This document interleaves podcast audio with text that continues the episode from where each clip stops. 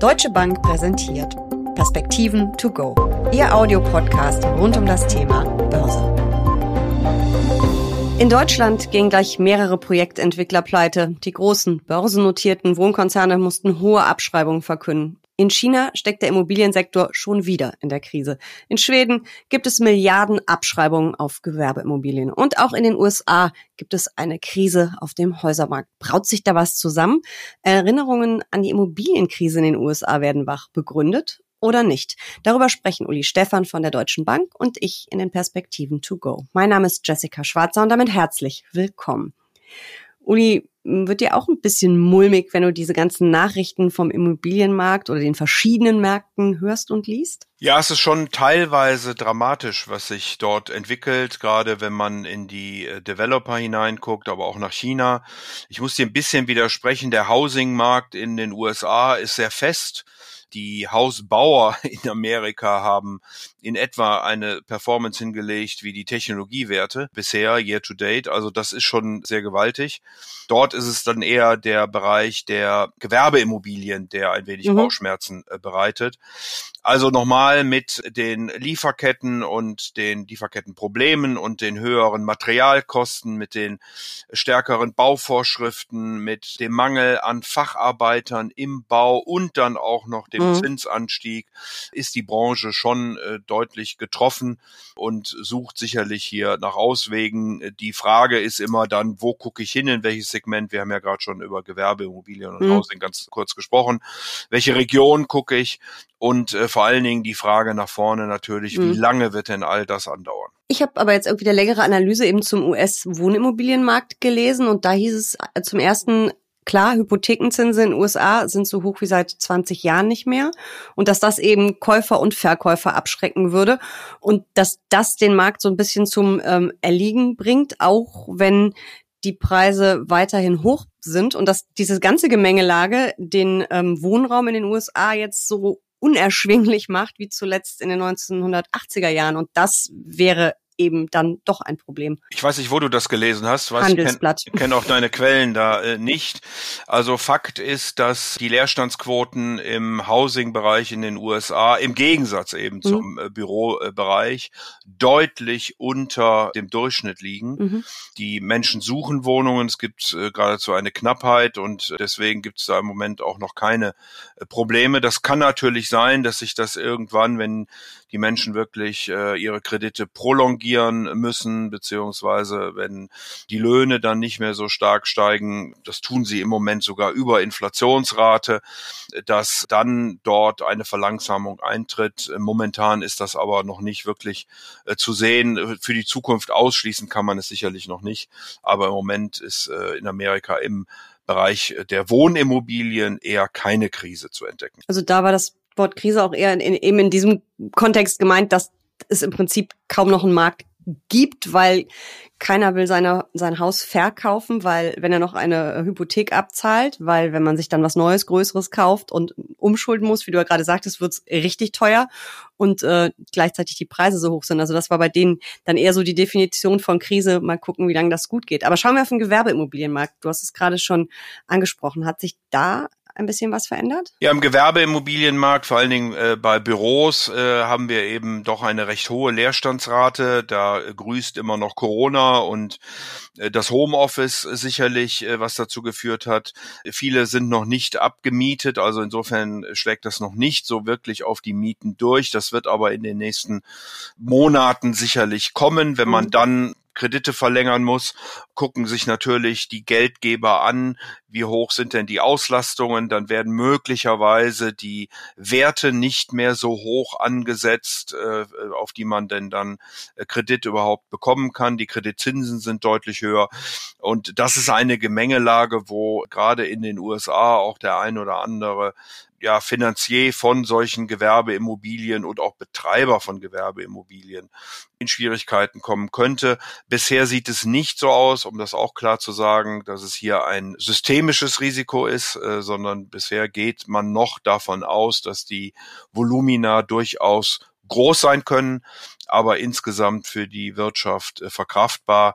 Denn auch in den USA sind natürlich im Vergleich zur Housing-Krise um äh, das Jahr 2008, 2009 herum die Kapitalpuffer bei den Banken deutlich höher geworden und äh, wir reden sicherlich hier über einen anderen Markt. Also ja, das wird laut werden möglicherweise, aber äh, hoffentlich äh, und auch im Moment wahrscheinlich kein systemisches Risiko. Also fühlst du dich eher nicht an die Immobilienkrise von 2008 und 2009 erinnert, auch wenn es die gleichen Themen so ein bisschen sind. Nein, das tue ich äh, tatsächlich nicht. Äh, wie gesagt, man muss ein bisschen gucken in den verschiedenen Regionen, aber ich glaube, dass Immobilien ein sozusagen einen Boden haben dadurch, mhm. dass die Baukosten einfach sehr, sehr hoch sind und dann genau das passiert, äh, Jessica, was du vorhin beschrieben hast. Die Menschen ziehen dann einfach nicht aus und bleiben mhm. dort, wo sie sind.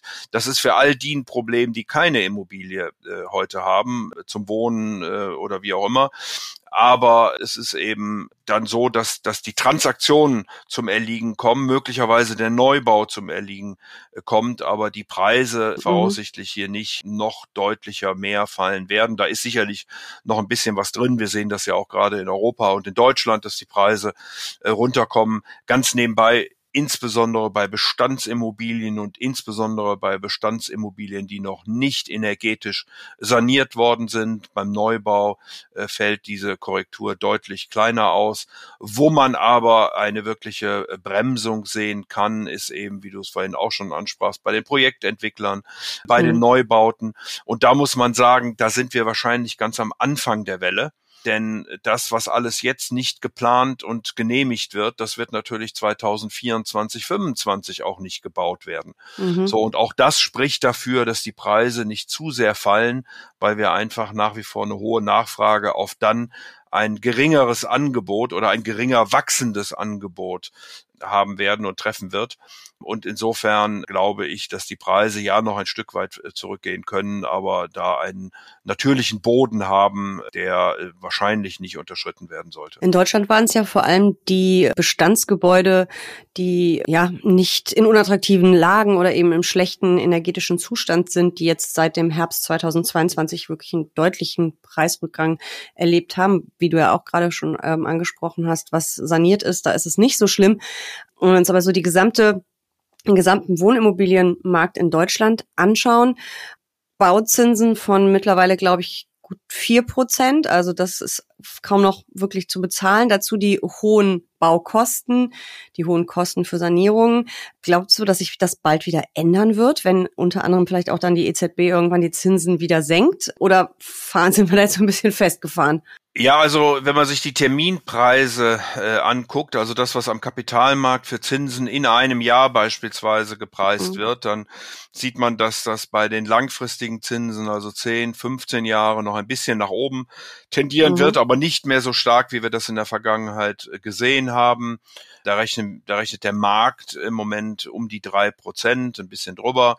Bedeutet ähm, aber auch, dass die kurzen Zinsen ein Stück weit nach unten kommen werden. Da muss man dann gucken, wie man mit seinen Hypotheken umgeht, wie lange man sozusagen die Zinsbindung anstrebt und wie viel Risiko man eingehen möchte. Wir sehen das Zweite, dass die Baumaterialien, dadurch, dass die Lieferketten wieder laufen, Preis zurückkommen. Mhm. Und deswegen wäre doch meine Hoffnung, dass wir hier nach einem Peak in den äh, Zinsen, also nach einem Höchststand in den Zinsen und mit möglicherweise einer langsamen Relativierung dieser hohen Zinssätze, wenn die Inflation zurückkommt im nächsten Jahr, plus niedrigeren Materialkosten, dann wieder größere Erschwinglichkeit bei den äh, Immobilien sehen, also vor allen Dingen sich am Bau mehr tun wird, mhm. wenn das Angebot dann wächst, weil die Mietrenditen attraktiv sind, die Mieten tendieren nach wie vor nach oben, die Preise kommen nach unten, das heißt, deine Mietrenditen steigen natürlich mhm. ganz gewaltig, das macht das Bauen dann attraktiv und vor dem Hintergrund hoffe ich doch, dass wir, sagen wir mal, in ein, zwei Jahren durch äh, dieses Thema dann durch sind und wieder von einer gewissen Normalisierung am Immobilienmarkt mhm. reden können, der ja auch, und das haben haben wir ja auch lang genug äh, diskutiert, sicherlich äh, vorher die Jahre ein wenig äh, zur Übertreibung geneigt hat. Mhm. Ich war denn, äh, wenn ich mir angucke, dass noch vor ein paar Jahren, weiß ich nicht, drei bis 5.000 Euro äh, für den Quadratmeter gezahlt wurden und äh, heute liegen wir also mal locker bei acht bis 10.000 Euro für, Quad für, für den Quadratmeter, dann sind das natürlich schon ganz gewaltige Preissteigerungen auch, die hier stattgefunden haben. Ist das auch der Grund, warum die großen börsennotierten Wohnkonzerne so extrem hohe Abschreibungen verkünden mussten? Also diese bisschen vielleicht auch Überhitzung äh, des Marktes und nun kommen die Preise zurück und sie müssen ein bisschen korrigieren. Und ist das dann vielleicht jetzt eine Einstiegschance für mich als Anlegerin, dass ich mir die Aktien mal anschaue? Ja, absolut. Also das glaube ich schon, dass äh, hier die Korrekturen stattgefunden haben, weil die Preise natürlich zurückgehen und weil man dann den Bestand auch neu äh, bewerten muss. Das gilt sogar weniger bei den Wohnimmobilien aus meiner Sicht als noch mehr bei den Gewerbeimmobilien, mhm. vor allen Dingen hier wieder Büros, Einzelhandelslagen und so weiter und so fort, wo die Bewertungsabschläge dann noch mal größer geworden sind. Aber ja, äh, wenn man das dann mal erledigt hat, wenn man das verkraften kann, äh, bei vielen Immobilienkonzernen muss man auch ein bisschen ein Auge auf die Schuldenlage haben. Also äh, typischerweise ist da ein großer Hebel drin.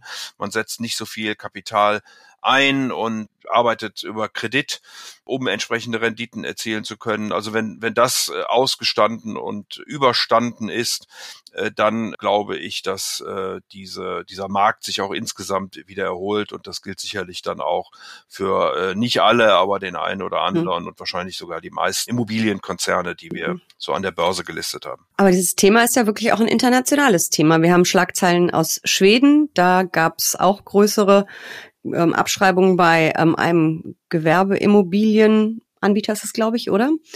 Wir haben in China die Probleme. Wir haben da ja schon ähm, ausgiebig in den vergangenen Wochen drüber gesprochen, über den dortigen Immobilienmarkt. Also es ist ein Problem, was scheinbar überall ein bisschen größer ist im Augenblick. Ja, und es sind vor allen Dingen die Projektentwickler, äh, Jessica, mhm. die eben Kredite aufnehmen, dann Objekte entwickeln äh, und sie dann peu à peu verkaufen mit Fertigstellung. Mhm. Und äh, wenn dann die Käufer wegbrechen, weil die, die Preise zu hoch, die Zinsen, die Finanzierungskosten zu hoch sind, dann haben die natürlich ein Problem. Und das ist eben das, was wir vor allen Dingen in Skandinavien, in Deutschland, aber auch in Asien, namentlich äh, China sehen. Und das macht natürlich, wie wir es ganz am Anfang gesagt haben, ein, ein wenig Sorge. Aber die Themen scheinen im Moment noch nicht, oder mhm. das heißt noch nicht, sie sind nicht äh, systemisch, sondern sind äh, in den Griff bekommen und zu bekommen. Und wie gesagt, ich würde mal annehmen, dass wir auch aus dieser Krise ähm, in wie gesagt, ein, zwei Jahren dann wieder rauskommen. Also keine große Gefahr für die Weltwirtschaft ähm, oder einzelne ähm, Länder, sondern eine Krise, die man in den Griff kriegt die man sicherlich in den Griff kriegen kann, wenn jetzt die richtigen Entscheidungen getroffen werden. Will nicht ausschließen, äh, dass es, äh, wie gesagt, die, das ein oder andere laute Geräusch gibt. Gab es ja auch schon in den mhm. letzten Wochen und Monaten. Aber auf der Finanzierungsseite steht der Finanzsektor sicherlich deutlich solider da. Die Risiken sind anders verteilt und äh, insofern würde ich systematische Risiken hier mhm. für äh, gesamte Volkswirtschaften im Moment nicht sehen. Nichtsdestotrotz muss man dieses Thema jetzt in den, in den Griff bekommen und Einzelne kann es natürlich dabei erwischen. Also ganz Entwarnung geben kannst du dann doch nicht, aber doch zumindest beruhigen. Vielen Dank für diese Perspektiven. To go. Sehr gerne, Jessica.